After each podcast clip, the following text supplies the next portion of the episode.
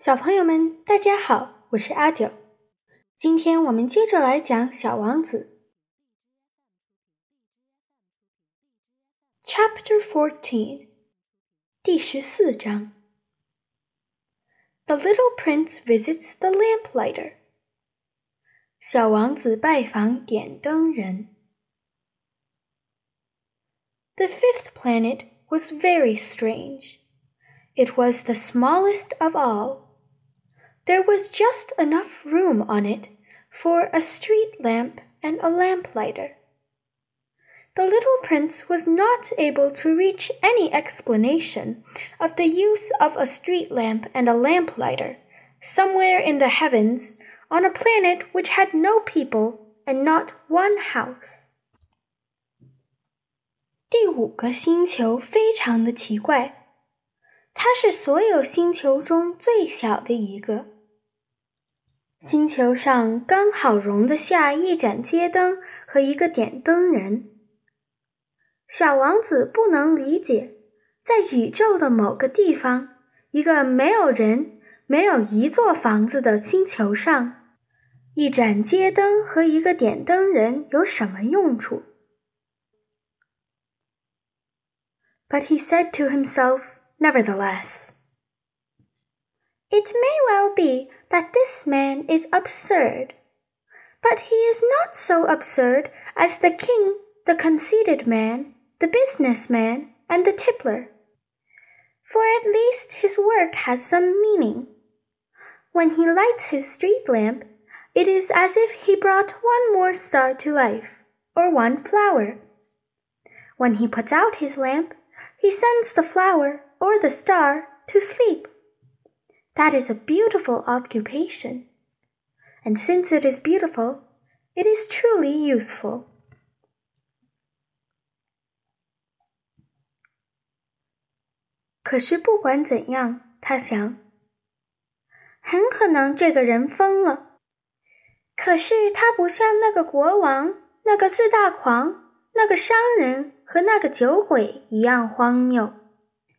因为至少他的工作还是有意义的。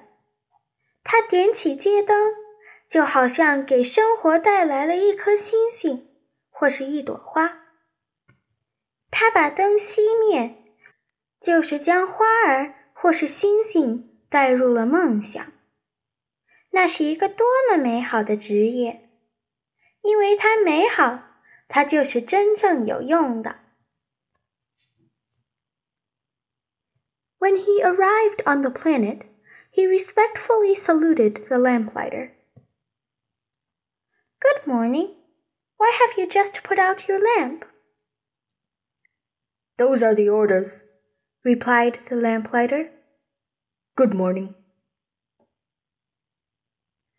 当小王子到达这个星球时，他尊敬地向点灯人致意。早上好， ”为什么你把灯熄了呢？那是命令。点灯人回答说：“早上好。” What are the orders? The orders are that I put out my lamp. Good evening. And he lighted his lamp again. 什么命令啊？ 命令就是要我把灯熄灭。晚上好。然后他又把灯点亮。But why have you just lighted it again? Those are the orders, replied the lamplighter. I do not understand, said the little prince. There is nothing to understand, said the lamplighter. Orders are orders. Good morning. And he put out his lamp. Then he mopped his forehead with a handkerchief decorated with little red squares. 可你为什么又把灯点亮了呢？这也是命令。点灯人回答：“我不明白。”小王子说。 没有什么不可理解的， 点灯人说：“命令就是命令。早上好。”他又把灯灭了，然后他用一个饰有红方格的手绢擦了擦额头。I follow a terrible profession.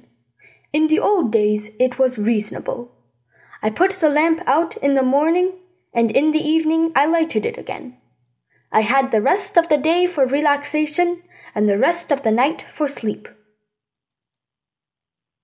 And the orders have been changed since that time? The orders have not been changed, said the lamplighter. That is the tragedy. From year to year, the planet has turned more rapidly, and the orders have not been changed. 我从事的是一个可怕的职业。以前还比较合乎情理，我早上把灯熄灭，傍晚又将它点燃，其余时间白天歇着，晚上睡觉。后来命令就变了吗？命令没有变。点灯人说：“悲哀就悲哀在这里啊！”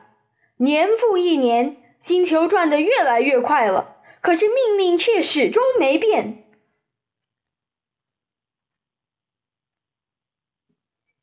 Then what? asked the little prince. Then the planet now makes a complete turn every minute, and I no longer have a single second for repose. Once every minute, I have to light my lamp and put it out. That is very funny. A day lasts only one minute here where you live. It is not funny at all, said the lamplighter. While we have been talking together, a month has gone by. A month? Yes, a month. Thirty minutes. Thirty days. Good evening. And he lighted his lamp again. 后来怎样了呢？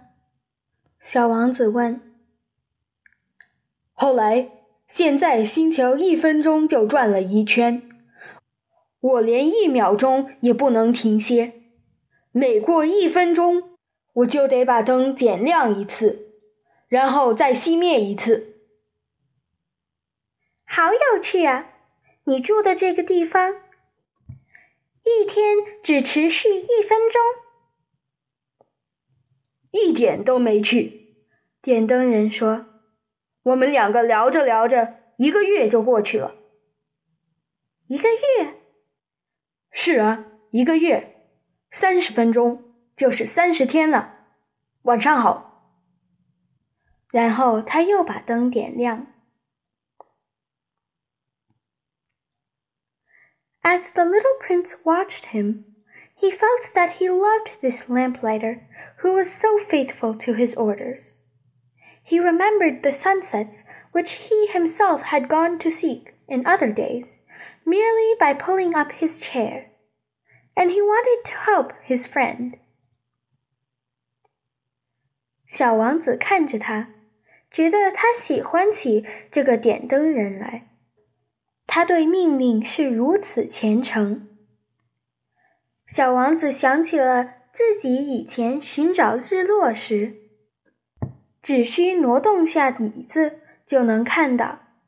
他想帮助他的这位朋友。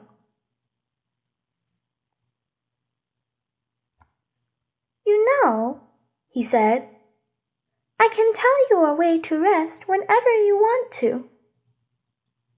I always want to rest, said the lamplighter for it is possible for a man to be faithful and lazy at the same time. 你知道吗？小王子说：“我能告诉你一个方法，只要你想休息，就能办到。”我一直都想休息，点灯人说：“因为一个人是可以兼顾恪守命令和休息的。” little prince went on with his explanation. Your planet is so small that three strides will take you all the way around it. To be always in the sunshine, you need only walk along rather slowly. When you want to rest, you will walk, and the day will last as long as you like. 小王子继续解释说：“ 你的星球这么小，三步就能走完了。想要一直待在阳光下，你只需慢慢的散步就可以做到。你想休息的时候，就可以散步。这样，你想一天持续多久都可以。” That doesn't do me much good. said the lamplighter. The only thing I love in life is to sleep. Then you're unlucky, said the little prince. I am unlucky, said the lamplighter. Good morning. And he put out his lamp. 这对我没什么好处，点灯人说。生活中我最爱做的事只有一件。就是睡觉。 ”那么你很不幸，小王子说。我是很不幸，点灯人说。早上好。他把灯熄了。That man, said the little prince to himself as he continued farther on his journey. That man would be scorned by all the others by the king, by the conceited man, by the tippler, by the business man. Nevertheless, he is the only one of them all who does not seem to me ridiculous. Perhaps that is because he is thinking of something else beside himself. 那个人，小王子边继续赶路边想。那个人会遭到所有人的耻笑，包括那个国王、 那个自大狂、那个酒鬼，还有那个商人。然而，他们所有人当中，他是唯一一个我不觉得荒谬的人。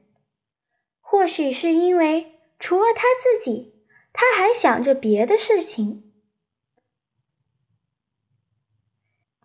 He breathed a sigh of regret and said to himself again, That man is the only one of them all whom I could have made my friend. But his planet is indeed too small. There is no room on it for two people. What the little prince did not dare confess was that he was sorry most of all to leave this planet because it was blessed every day with 1,440 sunsets.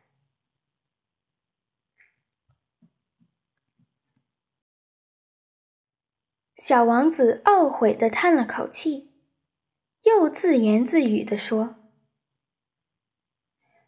那个人是他们当中唯一一个可以做我的朋友的人，可是他的星球的确太小了。”那里容不下两个人。有一点，小王子不敢承认。离开这个星球最让他遗憾的是，在那儿每天都能看到一千四百四十次日落。好了，小朋友们，今天就讲到这里。下个星期请继续收听阿九的杂货铺。下周见。